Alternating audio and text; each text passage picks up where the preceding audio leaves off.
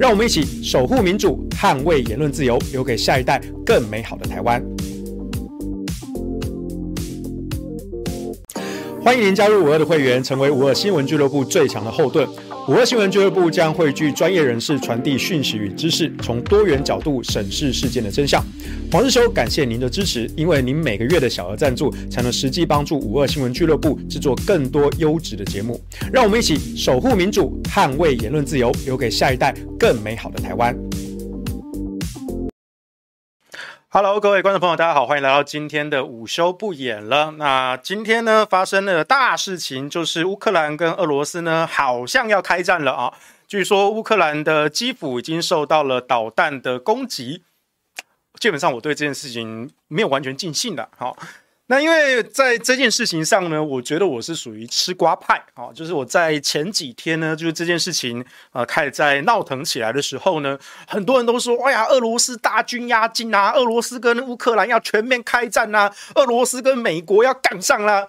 那个时候我就非常的淡定，我就说不会开战。好，那当然今天哦早上呢传来这个消息啊，甚至其实昨天的时候，那个时候。普丁，好，他把这个坦坦克车开到乌东地区去的时候啊，有些人板友就跑来我板上说：“哎，你不是说不会开战吗？啊，现在不是要开战了？那都还没有轮到我回答。其实有一些其他的网友就已经帮我回答了。如果说俄罗斯把坦克开到乌东就叫做开战，那请问中共的军机整天在我们台湾上空飞来飞去，这算不算两岸开战？好，就是。大家知道，现在乌克兰跟俄罗斯的情势其实不是大家想象的这么单纯，就好像说一个按钮按下去，然后就全面开战，然后全力火拼，不是这个样子的哈。战争不是这么简单。但是有时候不是，有时候我有点懒得跟外行人讲这么多了哈。但是既然很多人都在敲碗呢，好吧，那既然我们今天来稍微讲一下哈，就是因为昨天。晚上的那个丽斯哥的会客室啊，我们也讲到了俄罗斯跟乌克兰的这个问题哦。那好像其实还蛮多人比较关心的啊。但是你知道我讲这个问题哦，就是有点犹豫，你知道吗？就是据说现在讲乌克兰呢，要么就是流量会变得超级低，我不知道是演算法还是会怎么样，或者是就很容易被黄标。我也不知道为什么，就是我们的朱凯翔他就有非常丰富的经验哈，他讲二二八讲乌克兰哦就被黄标哈，我也不知道为什么哦。那今天呢，为什么我定这个标题呢？因为昨天呐，蔡英文总统的脸书发文啊，那赶快发一篇脸书的文章，叫大家安定民心呐啊。但是呢，其中有一点，他特别的叮咛说，哎，现在哈。这个只要有人哈在那边煽动说什么，哎呀，这个乌克兰啊情势啊，跟台湾那种相比啊什么的哈，这一定就是认知作战，这一定就是中共同路人的认知作战哦，有过来啊，盖东西教啊，你都没神呢，我就觉得说你的这个借口能不能发明的有创意一点啊？好，所以呢，既然你这样讲，好了，就是把台湾跟乌克兰类比的都是知认知作战，都是资讯战，好。那我印象中，昨天晚上呢，至少我汉庭、直斗、历史哥，哈，我们四个人呢，好像都有或多或少的把台湾跟乌克兰拿来类比，好，所以我们今天呢，就稍微来讲一下乌克兰到底是怎么回事，以及更重要的，台湾到底是怎么回事，好，那不过在真正开始之前呢，就是哦，我们小编说 YouTube 认为战争是暴力事件。所以通通都不可以谈战争，是不是？天哪，那我们还要看国际新闻吗？YouTube 的审查者，拜托睁开眼睛看一看，这个世界上不是 always peace，OK？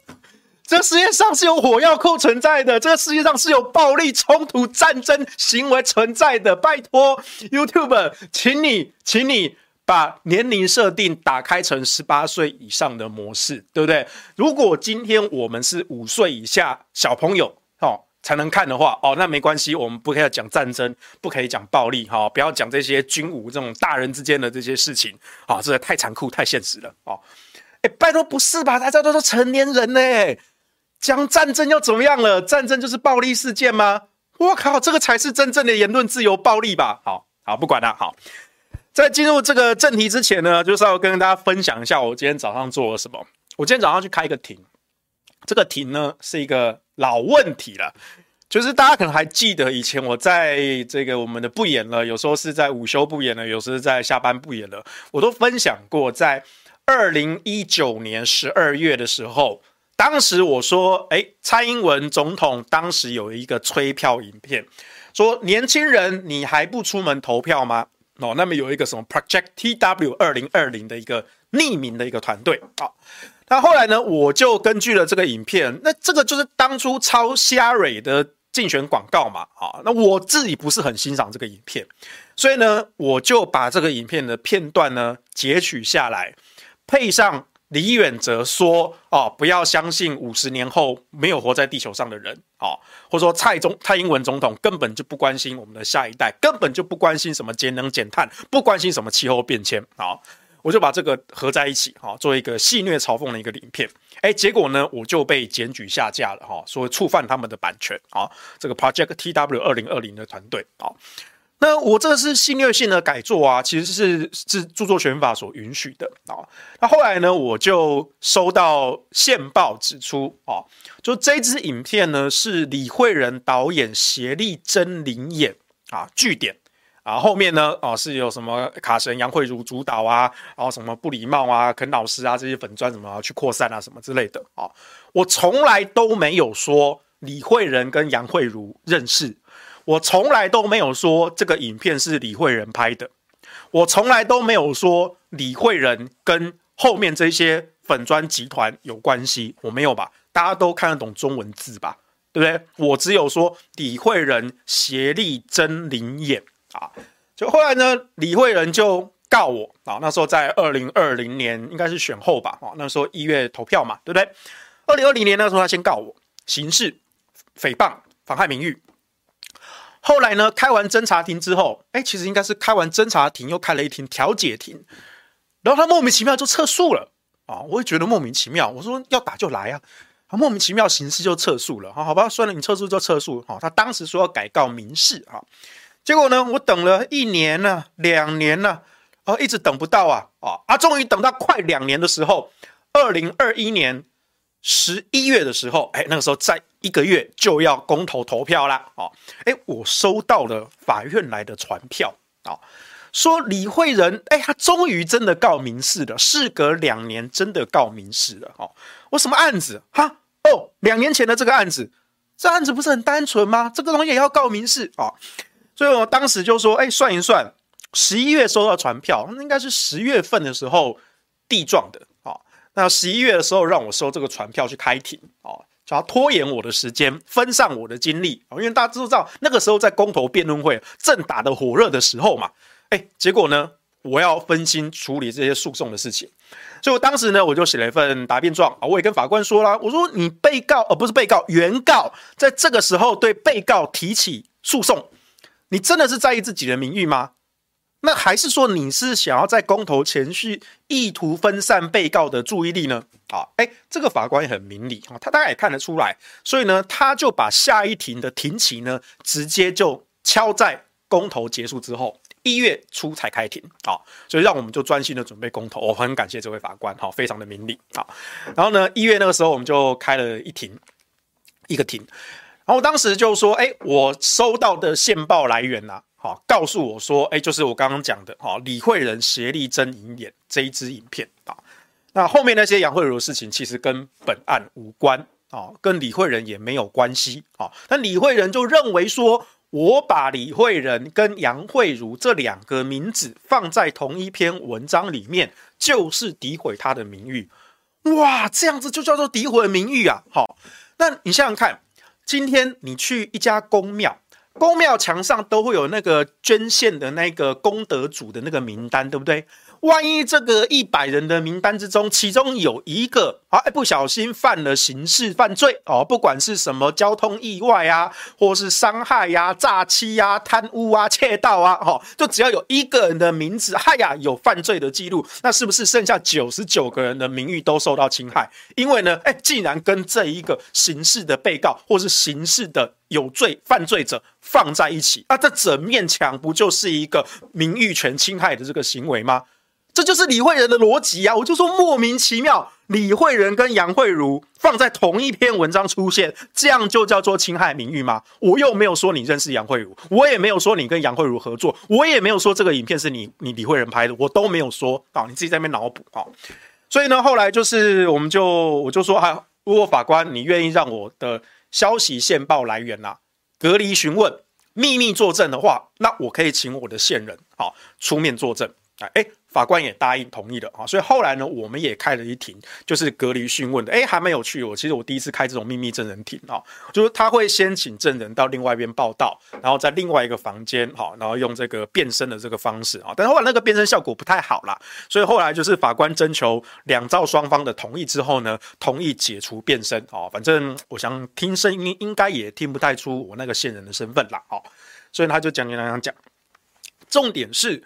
其实当初我这个线人其实还有讲金流的部分，只是金流那部分呢，我没有办法查证，所以我就没有讲啊。所以呢，李惠仁的律师他既然就说：“好，你看黄世修你自己承认你没有办法查证金流那个部分，所以呢，这个线人讲的话就是一个片面传闻的消息，是不可信的，你根本没有尽到查证责任。”我说：“就他妈的，你这像断章取义啊！”我说的是协力真临演的那个部分。我收到线人的消息通知的时候，我还没查证，所以我也没有公布。那我就锁定了特定的观察对象啊，那个是一个学生会会长，叫陈孤雄，在推那个民主返乡列车，同时也在扩散那一支年轻人，你为什么还不回家投票的那一个影片。然后呢，这一个学生会长，在我影片被检举下架的两天后。他 PO 了一个文章，帮李惠仁征求临时演员，哇，那跟我的收到的爆料线索完全高度相合啊，所以我合理的相信我的消息来源是真的，合理相信其为真实嘛。我有经过查人查证啊，证人告诉我的当下，证人有他消息的管道，证人可能没有经过查证。所以他特别叮咛我说：“这个事情你要再查查看。”我说：“好。”所以我当时没有公布，我是观察那个锁定特定对象，哎，确定真的后来的发展跟我收到的线索是一模一样的，时间点、时序都很清楚。所以呢，如果你说这都是巧合，那也太巧了吧？好，所以后来开完那个这个秘密证人作证庭之后呢，那今天早上呢就是开言词辩论庭了。好，那今天言词辩论一庭就终结了。其实我觉得，其实那一次的秘密证人庭结束之后，法官就透露哦，下一庭他准备就要言词辩论终结了。我觉得那个时候法官就问一问，大概就有新证了。好，然后呢，这个昨天呐，啊，昨天中午的时候吧，啊，昨天中午的时候呢，哎，我这个去 Seven Eleven 买东西的时候啊，哎，忽然心血来潮，想说，哎，那个家里的邮箱里面啊，有一个邮局的招领单啊。通常这种招领单啊，我都是放个一个星期才去领到，我是很懒的哈，还要走到邮局去，有点麻烦，不太顺路哈。但昨天我就真的很庆幸，我就真的心血来潮，哎，都出门了，这么冷啊，算了，一趟解决吧。好，我就顺便哦走去邮局一趟，去领我的那个信件。哎，结果一看，嚯，是民进党的御用大律师王展新律师啊，这个家伙你可以 Google 一下他的名字啊，哦。南国春秋法律事务所啊，这个民进党的大律师啊，哦，原来他就是李惠仁这个案子的诉讼代理人啊。王展新律师竟然寄了一份六十几页的综合辩论议词状啊，然后呢，东拉西扯啊，一下子扯说杨惠如这个人形象多么的负面，多么的争议，哈。一下又扯说，哎呀，黄世修过去以前发表过什么样的争议的言论，哈，他的形象也不好，所以黄世修呢，这一定是恶意、主观、故意啊，就毁坏李惠仁的这个名誉啊，或者说啊，这个秘密证人 A 呀，啊，他自己也没有经过查证啊，对不对啊？黄世修自己都承认说，这个是其实没有查证的，哦，全部都是断章取义，而且他后面还附上好多哦，李慧仁哦，从小到大品学兼优啊，哦，做一个平凡人的英雄啊。我我我我是要看他的传记是不是啊？你附这些资料给我干什么啦？我对你家你的成长背景其实没有兴趣，OK，对不对？所以他他昨天中午寄了这一份给我哦，然后今天早上开庭，好，那我昨天半夜呢，好，我还是抽出时间哦，认真写了，哎，猜猜我写了几页哈？他写了六十七页，六十七页的辩论意旨状啊，为了今天的这个言词辩论，哈，来大家猜猜看我写第几页啊？来给你五秒钟思考，五二一，答案是我写了两页又两段啊，算三页了。我就觉得说，哎，这种事情真的是很浪费时间又浪费司法资源啊！没有，有人说那个传票，传票的话，其实一般会去邮局啊，那是那个法院的判决书才会寄到那个警察局。啊，我不知道为什么他们这样分，就是通常传票是招领是到邮局啊，或是地检署的，或是法院的开庭通知，但是呢，判决书却是寄到邮局，呃，的寄到警察局啊，你要去警察局领啊，这个你看我都有这种经验的，这样子有点悲哀哈。然后我其实我就是看他这个王展新律师写的一整份哦，我觉得东拉西扯讲了一大堆跟本案无关的东西，其实你们就是想要。揪内鬼嘛，就上一次秘密证人作证的时候，对不对？你们发现说，哎，找不到这个证人的身份，然后呢，你们就想要挖更多的资讯，进行政治的追杀跟政治的报复。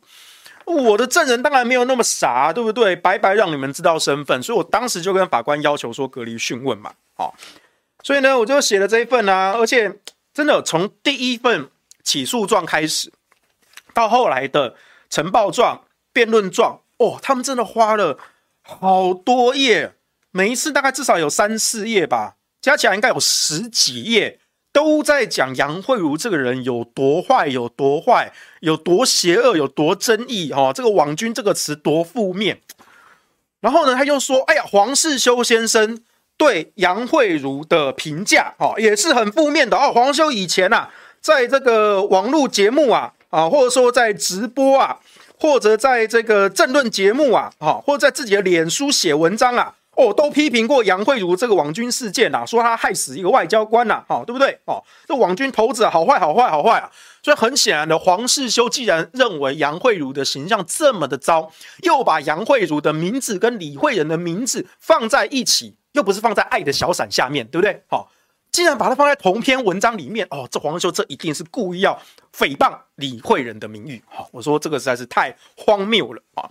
所以呢，我就写了一个答辩状啊，答辩状啊，可能不是像律师那样写的文绉绉了哈，我就说哈，原告的辩论状第一页哈，把本案的缘起哦，原本这件事情应该是二零一九年十二月十五日啊，我提说，哎，这支影片是原告李慧仁协力找林燕。好，在第一份起诉状的时候，他们也是从一百零八年好十二月十五日哦，二零一九年十二月开始写啊。然后呢，在这一份的最后一一庭的这个辩论意旨状呢，哦，这个起诉事实的缘起哎变了，这个缘起呢变成从二零一八年，从民国一百零七年燕子台风。导致日本关西国际机场关闭，开始讲起。啊，我国台北驻大阪代表处啊，啊处长啊苏启成呐，啊舆论呐，台北地检署啦，杨慧如啦，网军呐，哦一大堆。哦，这件事情原来要从二零一八年开始讲起。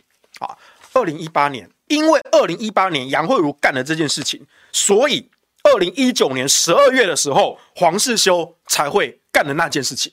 是什么跟什么啊？好，所以我就说啊，原告辩论状的第一页啊，将本案的缘起更改为一百零七年间数外人杨慧如网军事件，实与被告一百零八年十二月十五日提及原告协力找灵眼事件无关啊。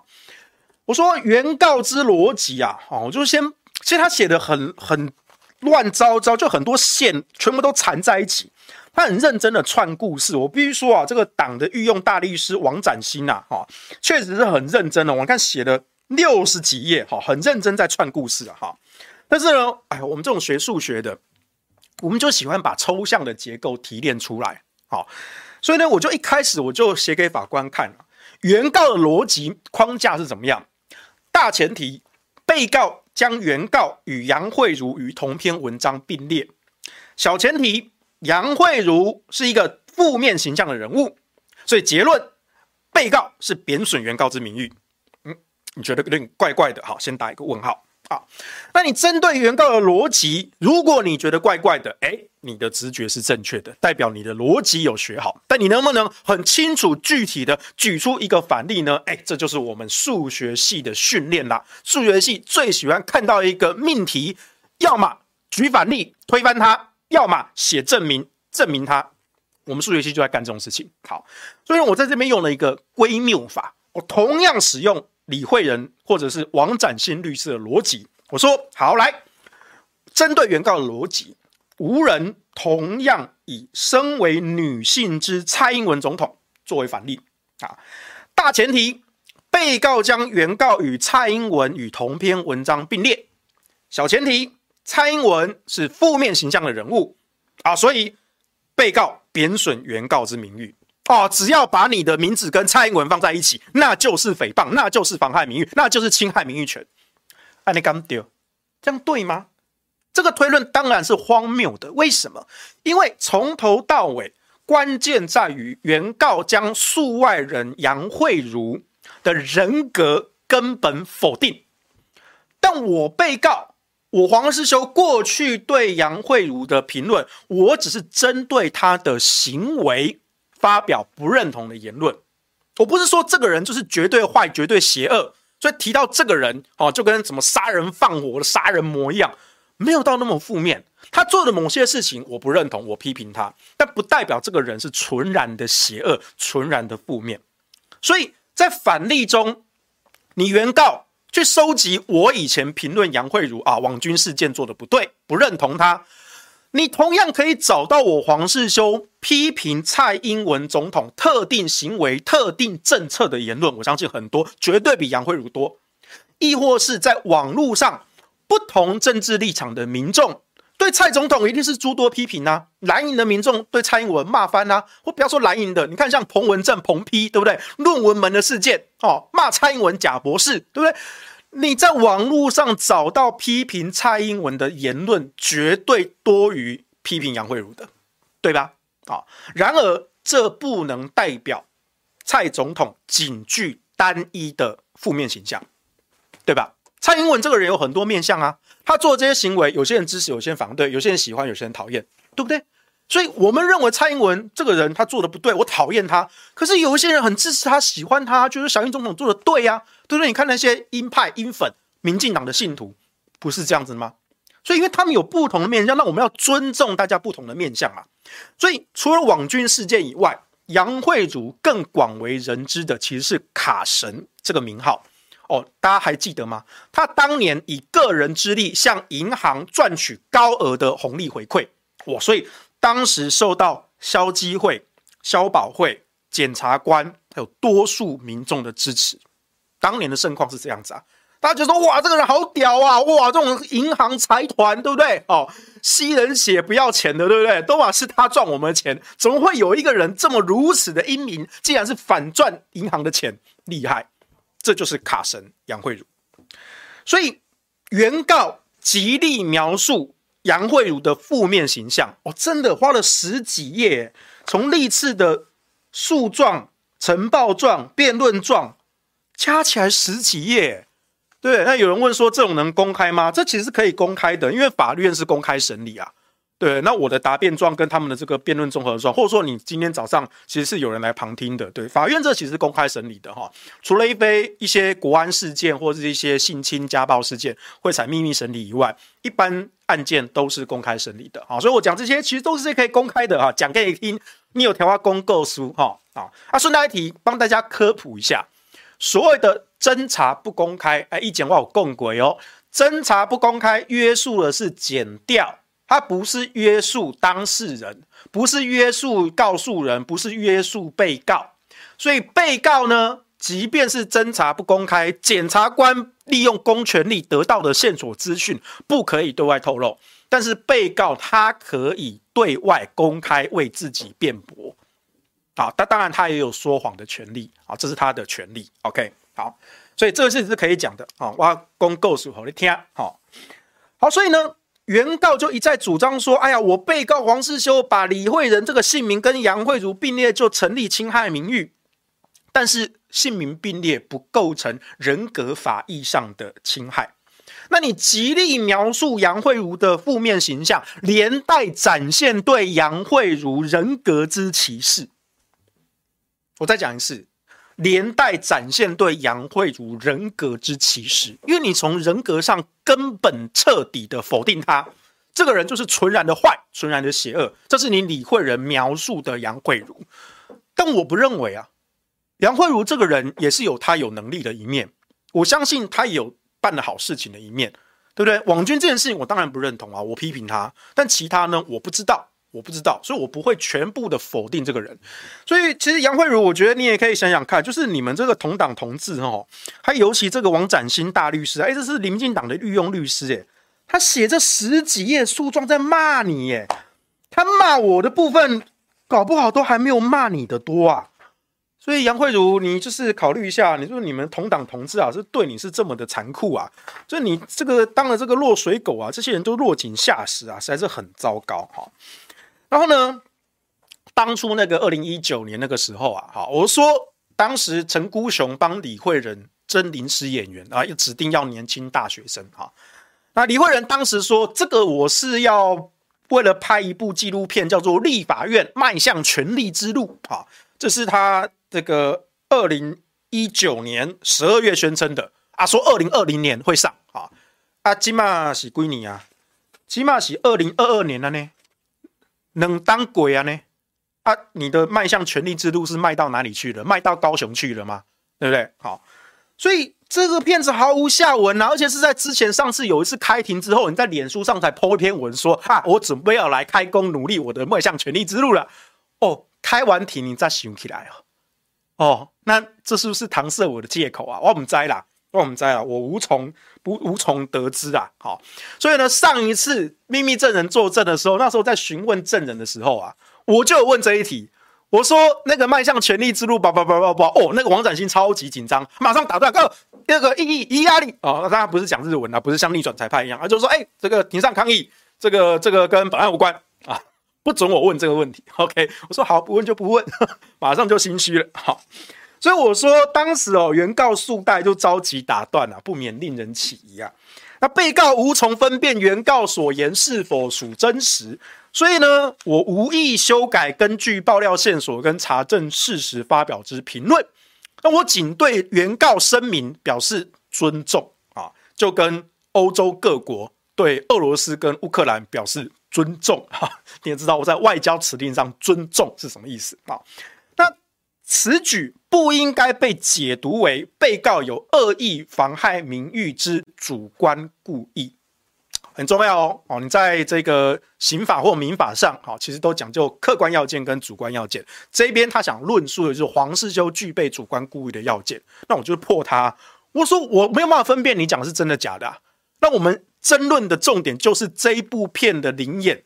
到底有没有是李慧仁有没有帮忙协力侦嘛？我没有说这个影片是谁拍的，这跟你无关啊，对不对？好，再来，他讲的查证这一部分也是断章取义。我说，好，你原告辩论状第九页引述了最高法院一百零六年台上字第一百二十五号判决意旨，他说，行为人是否已尽合理查证的义务，应该以善良管理人之注意义务为标准。那请注意哦，证人接获消息时。还有证人告知被告，就是我消息时当下尚未查证，所以没有公开发表啊。但是我后续我已经针对那支影片是导演李慧仁协力临演是他找来的据点这一句话，我有负查证责任啊。那原告你一直刻意忽略啊。还有原告的辩论状第十一页，原告认为证人的爆料属未经查证的片面传闻消息，哎。原告，你是不是混淆了证人的身份跟被告的身份啊？今天证人他没有查证义务啊，他在这个案子，因为他没有公开讲啊，被告是我耶，不是那个证人 A 耶。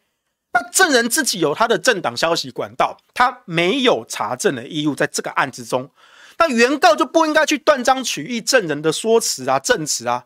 我被告接获证人爆料的金流的那一部分，我没有办法查证。所以我不公开讲。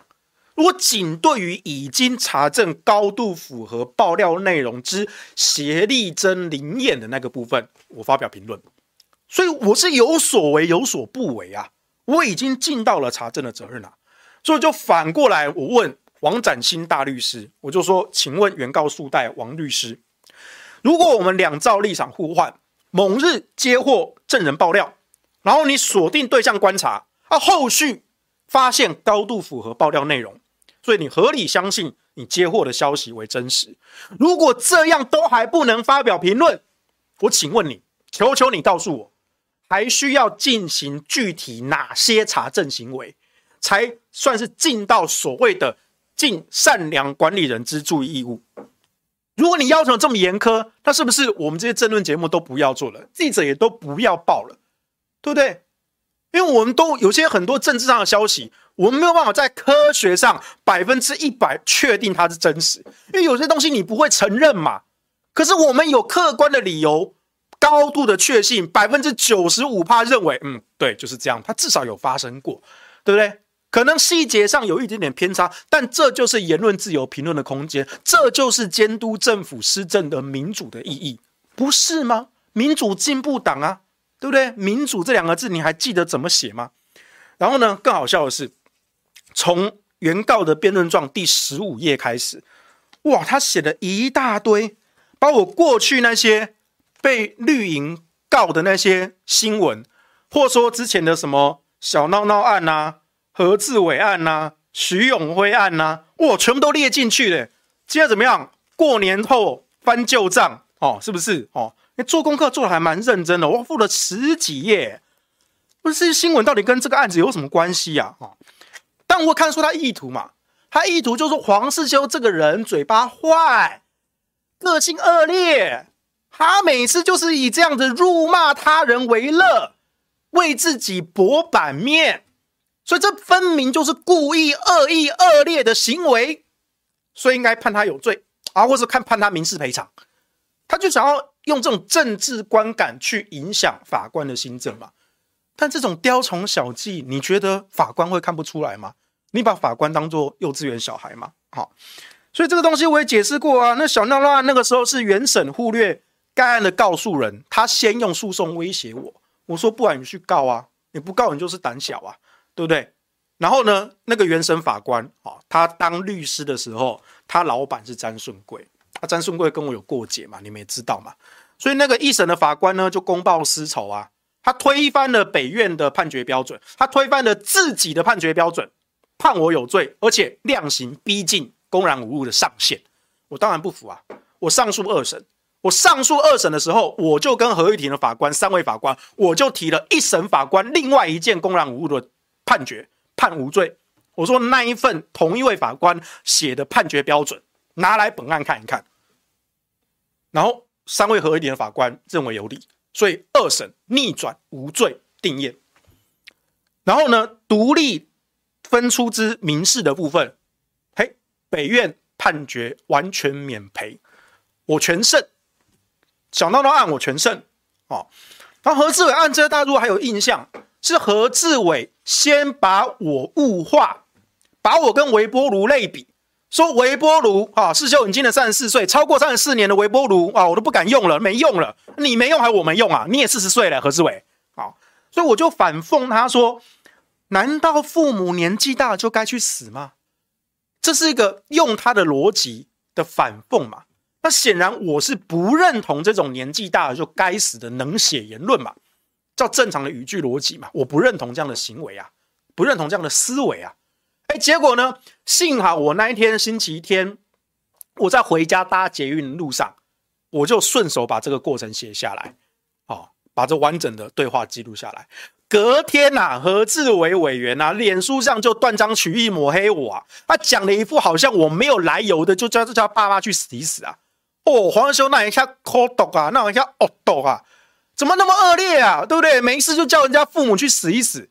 我是这样的人吗？我嘴巴见归见，但是我不是这样的人，好吗？我是用你自己的逻辑，而且我是不认同这样子没有人性、人能写的这种言论的。好，这是何志伟案，徐永辉案，那更是，那就是何氏公投辩论会上，你自己是当年的试运转测试负责人，你现在出来说何氏有问题，那你是不是渎职？我提醒你。不要渎职哦，你讲话小心一点哦。那大家知道刑法的渎职罪，那是十年以上有期徒刑嘞，最重可以判死刑啊。那如果你真的是因为这样渎职而入狱，你当然要暗度好身家。哎，结果呢？哇呀，我就被蔡英文总统亲自点名，说我威胁恐吓徐永辉。哇，何其荣幸啊！我可是总统级的待遇啊！一个人面对全国的总统级的网军，啊，那结果呢？从那一次辩论，应该十一、十二月吧，现在二月了，差不多过了三个月哈。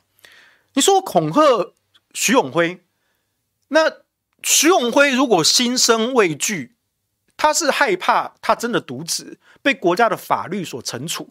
他不是我去威胁他吧？他心生畏惧的对象是国家法律啊，他不是畏惧我啊，我没有对他用暴力啊，这就不符合恐吓罪的要件嘛。你没有读过法学绪论啊？王展新，你刑法怎么修的？刑法有没有过啊？对不对？哎，蔡总统好像也是读法律的啊，姑且不论他学位是不是真的啊，蔡总统好像是读法律的。蔡总统那时候嘴巴上说我恐吓徐永辉，结果嘞，哇，总统都点名了恐吓这种公然的犯罪行为。怎么过了三个月，检调都没有传唤本人呢？为什么？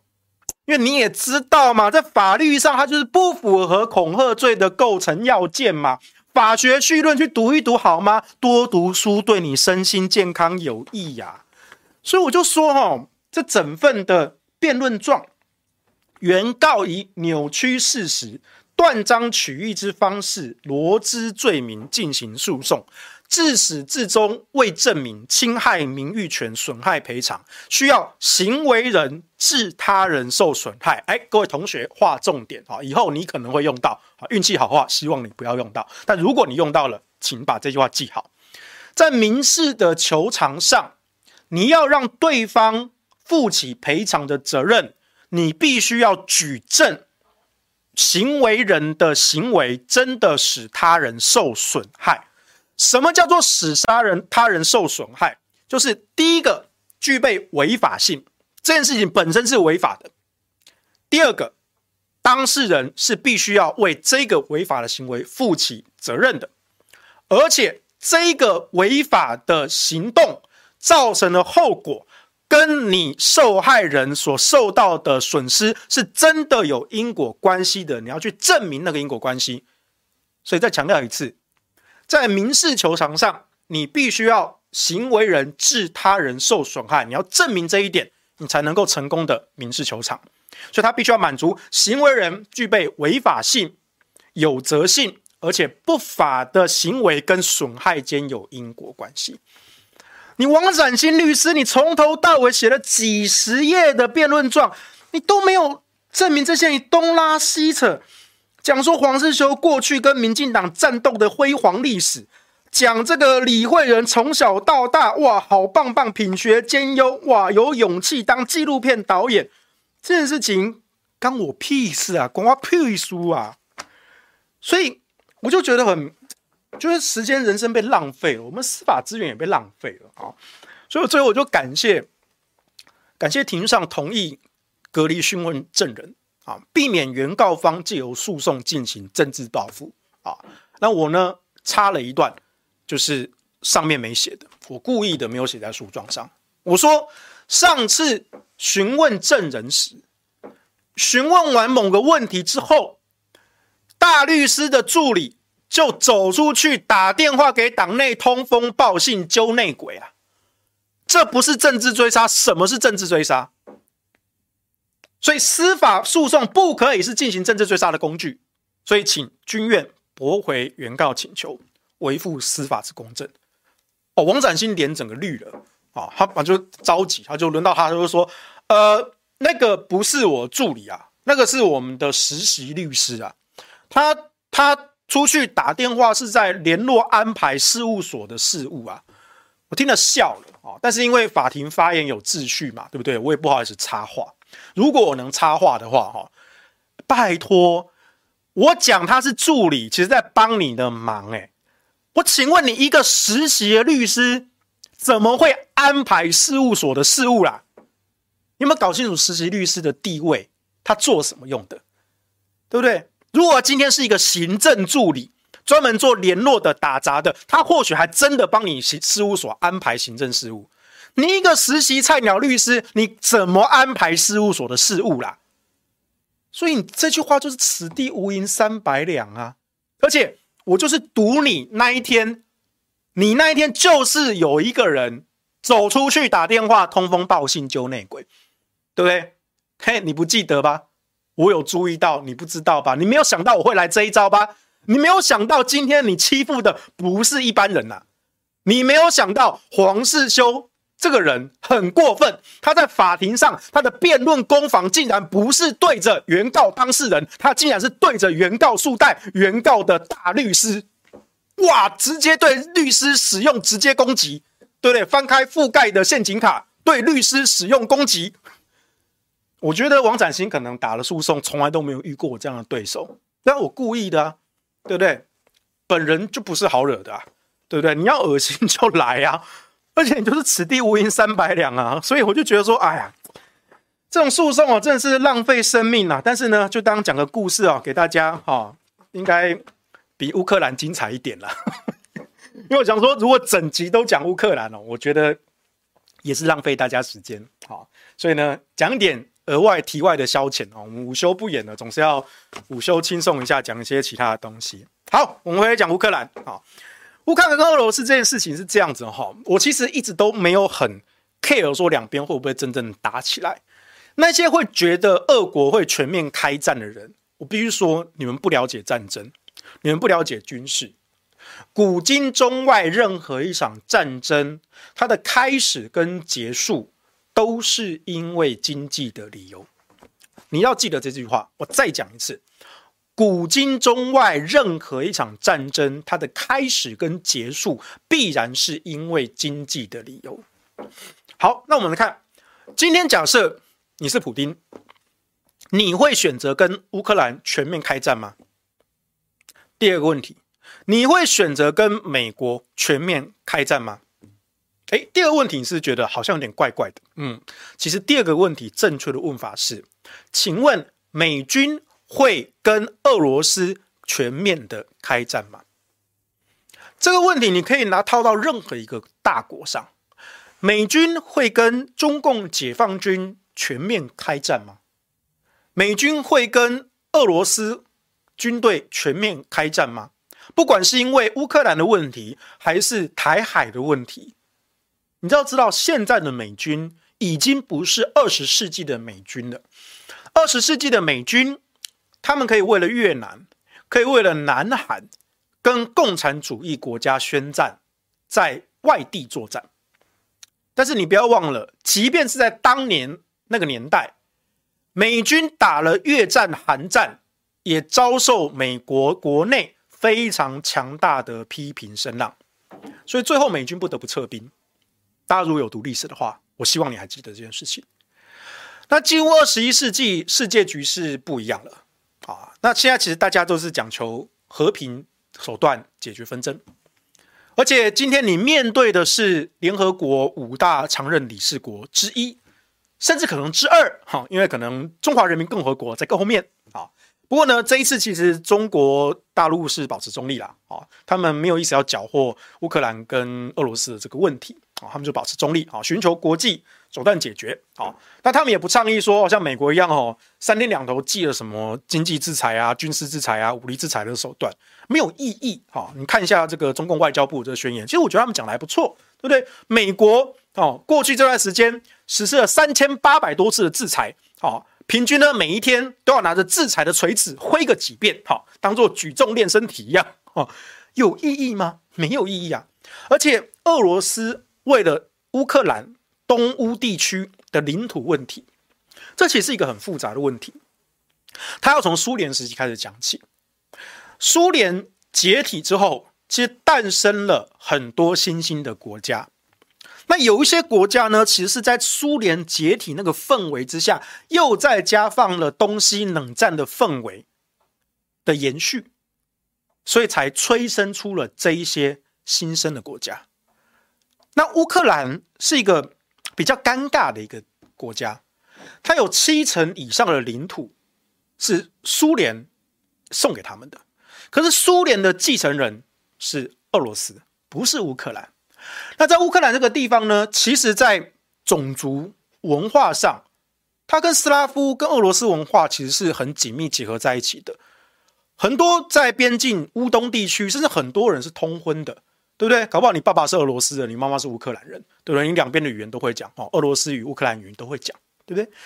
可是因为近年的政治局势的发展，或者说从苏联解体那一段时间，曾经有一段时间，俄罗斯也曾经寄望着西方的国家，但后来他们发现西方国家对他们见死不救，所以他们认清楚了西方国家的脸孔。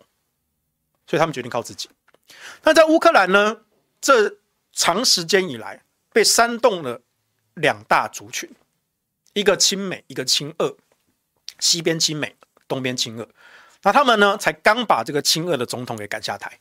对，所以在两边都是所谓的民族主义的对立之下啊，那亲俄的那一边就觉得说，我们的国族认同是偏向俄罗斯的。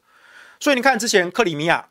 举行了独立公投，哎，他们独立了，俄罗斯承认啊，当然可能国际上很多国家不承认，但俄罗斯承认了啊，因为那个地方本来他们就认为说我们是俄罗斯人，对不对？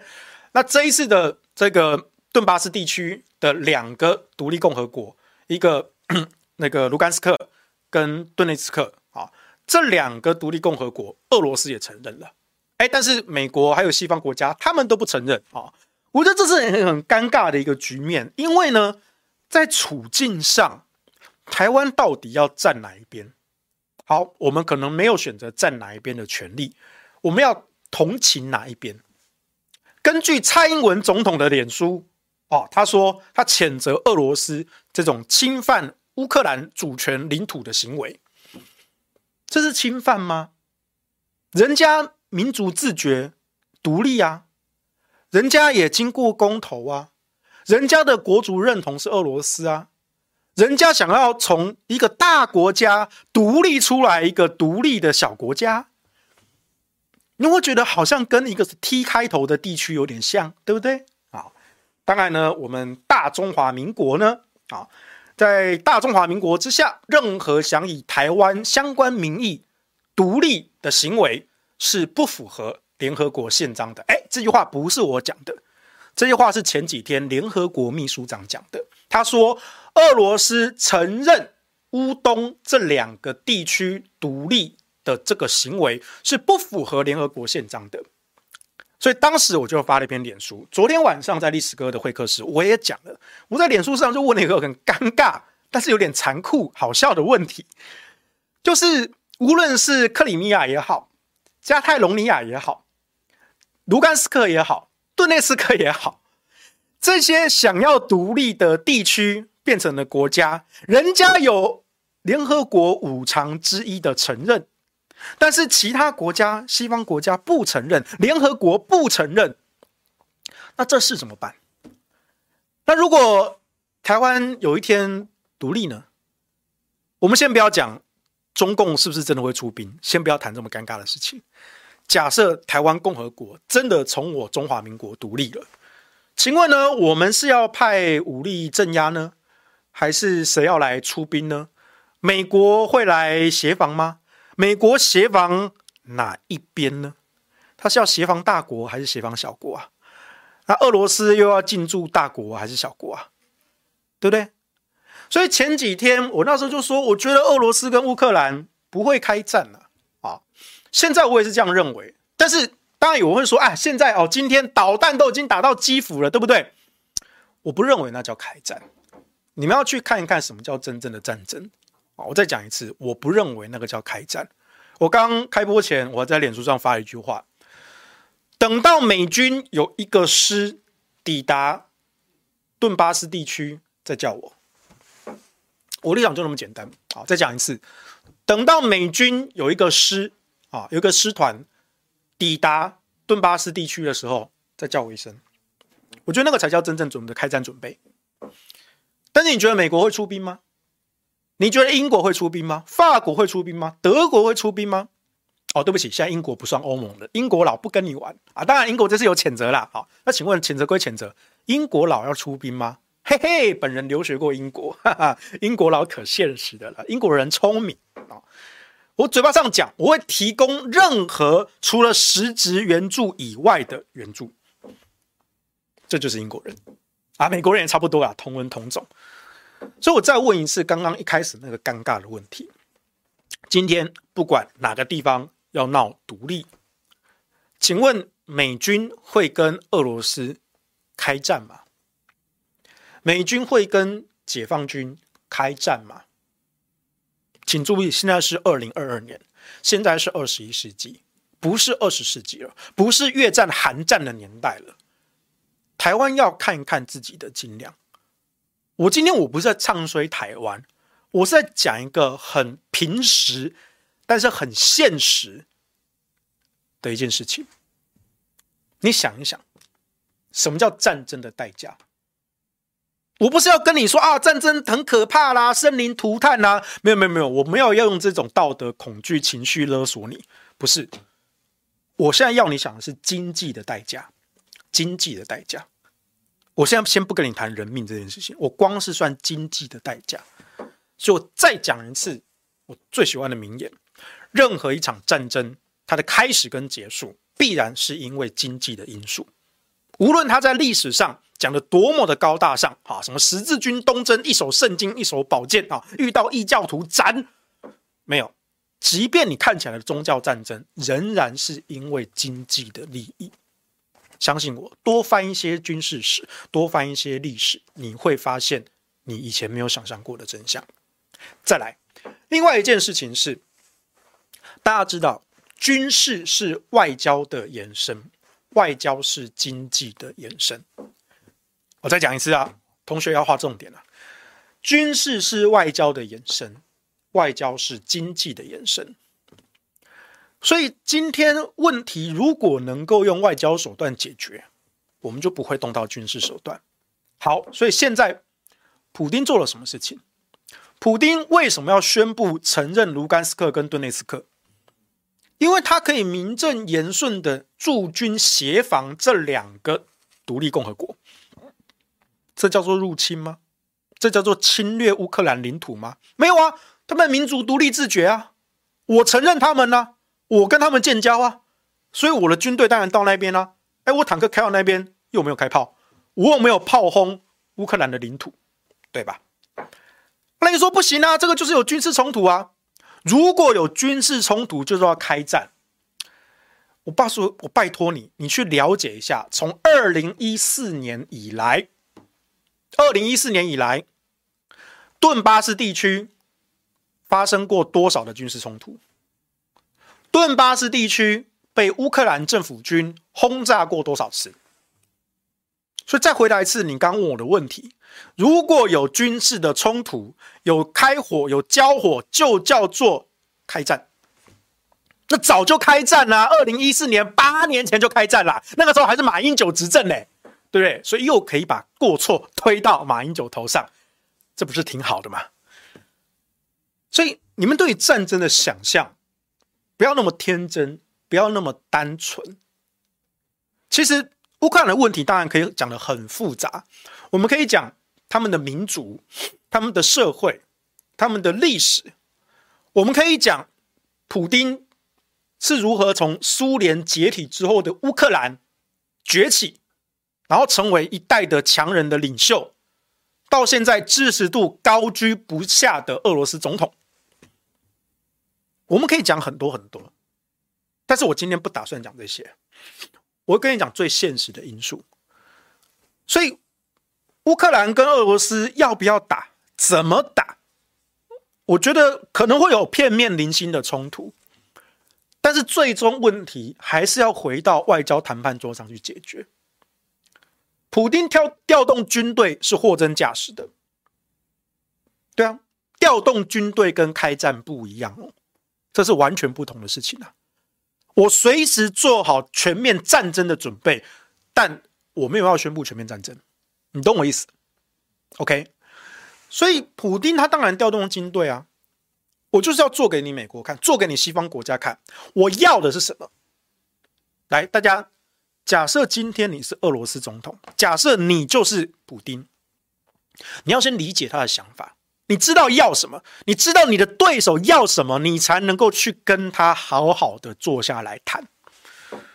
如果你连你的对手要的是什么都不知道，那这件事没得谈，没得谈，那就是国际法第零法则，比谁的拳头大。哎，那真的有可能开战啊，真的有可能武力冲突啊。但是你想想看，俄罗斯要的是什么？如果我是普丁，我要的只有一件事情：乌克兰不加入北约，就那么简单，一句话就讲完了。乌克兰不加入北约，但就就很奇怪，为什么是这个条件？那你就要想想看，什么是北约？NATO，NATO 不是奶头，北约 NATO。北约这个组织是干嘛的？北约是在上个世纪二战后冷战时期，西方的资本主义阵营对抗东方的共产主义阵营。那个时候，世界上两大强权，一个叫做 America，一个一个叫做 Russia，苏维埃共和国，强大的苏联。当时北约对应的是华沙。这两大强权各自组成的军事的同盟。好，问题来了，苏联解体了，俄罗斯继承了，苏联都没了，为什么北约还在？北约在要干什么？还有，北约不但还在，北约还不断的东扩。你今天如果是普丁，你身为俄罗斯的领导人，你看到北约。的范围势力不断不断的往俄罗斯逼近，所以他才会说出今天这句话嘛。如果没有其他方法保障俄罗斯的安全，我会批准一次特别的军事行动在顿巴斯地区。就是我要打，我可以打，我准备好开战的准备。北极熊不是被你们西方人吓大的。这就是普丁，但他要的也很简单。你西方国家，欧盟也好，美国也好，你给我个承诺，乌克兰不加入北约。然后呢，我们可以开好好谈。你要我取消对于这两个独立共和国的承认，可以谈，可以谈，都可以谈。但你就不要给我作怪，我俄罗斯。没有要统一乌克兰的意思。你们那几个地区，克里米亚也好，顿内茨克也好，卢甘斯克也好，你们自己的民族国族认同是归属俄罗斯的，那是他们的自由，我没有逼他，对吧？那你剩下的乌西地区，乌克兰西边的亲美的，你们讨厌俄罗斯，仇恨俄罗斯，我管你的，你不要来冒犯我，我也不会去冒犯你啊。我再讲一次，我大俄罗斯没有要统一乌克兰的计划，请你搞清楚。但是如果你乌克兰还有你背后的北约不断的把势力范围往东扩，威胁到我俄罗斯，你们北约摆明冲着俄罗斯来的，苏联都解体了，你还留着一个北约，那我不是心中就改约吗？所以你想想看，为什么普丁他要什么？你要先知道他要什么，你才能跟他和平的谈。那最好笑的就是前几天啊，那时候刚开始俄乌冲突的时候，美国、英国、法国联合的要求联合国安理会召开大会，来谴责制裁俄罗斯入侵乌克兰的行为。我看到那个国际新闻我就笑了，大家不知道我在笑什么。我说，因为从二零二二年二月份开始，联合国安理会的轮值主席，他的名字叫做 Russia，就是要俄罗斯。你跟俄罗斯主席说：“哎、我们来开安理会来谴责制裁俄罗斯吧。”你心更悲啊！第二个笑话是什么？是德国最近说切断了北溪二号的工程，说这是给俄罗斯的经济制裁。我笑死！你要不要想想看，是俄罗斯需要天然气，还是你们欧洲需要天然气啊？你们想想看，北溪二号这些天然气管道是你们欧洲需要，还是我俄罗斯需要啊？对不对？我就说德国，你切这个管线，你是在作死自己，还是在为难俄罗斯吧？你作死自己的成分比较多吧？这算哪门子的经济制裁啊？不笑死！所以就说你们这些西方国家可不可以来一点会的？然后每一个人都在打嘴炮啊，说啊谴责啦，经济制裁啊，结果你们也只敢经济制裁那两个独立的小共和国，卢甘斯克跟顿内茨克，你们不敢制裁俄罗斯啊？啊，你们也没得制裁啊，对不对？为什么？人家是五常之一啊，对不对？就算中国不吭声，俄罗斯翘着脚否决权一出。我管你其他英国、美国、法国，对不对？五常就是有这样的实力，联合国规则就是这样子啊。所以很多时候，我觉得这几天看下来啊，当然就很多人这几天看的新闻啊，就是吃烧饼掉芝麻啊，然后芝麻掉满地哈。但是呢，这个烧饼到底烫不烫口哦？你们好像都说很烫，但我就是感觉不出来，对不对？我觉得你们对于俄罗斯跟乌克兰的一个想象。都太停留在西方片面式的报道，我必须这样说哦。一下子说哦，怎么基辅被炸啦？一下子说那个边境有战乱啦？一下子说已经开始交火啦什么的。我看到这种新闻，我都先打一个问号，对不对？或者说坦克车已经开到乌东了啊？哦啊，二零一四年不是已经进去了吗？二零一四年开始，俄罗斯就已经实质控制那些地区啦。当然，这一次他们是可以名正言顺的进去啦。所以我告诉你，这种。边境的冲突其实不是这么的简单，对不对？然后呢，不要单方面的相信美国的说辞，尤其现在的美国已经不是当年的美国。虽然我觉得当年的美国也没有到多么英明神武啦，但至少现在的美国是远远没有当年冷战时期美国的实力的，请你认清这一点。还有，根据中美断交的历史。我说的“中”是中华民国的“中”。根据中美断交的历史，不要相信美国人说的话。中华民国要靠自己，对不对？我们认为两岸之间的问题可以和平的好好谈。我对中共也有一些戒心，我不认同他们的某些制度，但我希望他们变得更好，对不对？我不反中，我不仇中，我认为两岸都是同胞。但是亚洲的事情亚洲解决，欧洲的事欧洲解决。美国不要再像上个世纪一样，你以为你是全世界的老大老霸主，什么都管，什么都插一手插一脚。那我们这些国家就是让你上下其手的嘛，让你乱摸摸免钱的吗？还不止摸免钱，我们还要交保护费的。所以不要相信美国人，国与国之间没有道义，只有利益。所以最后最后复习两句。我带给大家的经典名言，第一句笔记抄起来：古今中外任何一场战争，它的开始跟结束必然是因为经济的理由。第二句话，军事是外交的延伸，外交是经济的延伸。所以你看这一次俄罗斯跟乌克兰的冲突，你试着多用经济的观点去看它。然后再去看外交，然后再看军事，然后就去思考：如果你今天是大国的领导人，你在谈判桌上你要做出什么行动？请你用这样子的观点去看所谓的国际新闻，你才会得到东西，而不是让那一些。人云亦云的名嘴在那边胡乱吹法罗，也不是看我们的蔡英文总统跟你说，任何把台湾的处境跟乌克兰处境做对比的，都是中共认知作战。我都不知道我们要同情大国还是小国啊，我都不知道是谁要闹独立了。OK，好，以上就是今天的午休不言了，希望大家听得高兴，听得尽兴，听得精彩。好，那以后我们可以多带点。不同的观点给各位，那就拜拜啦，拜拜。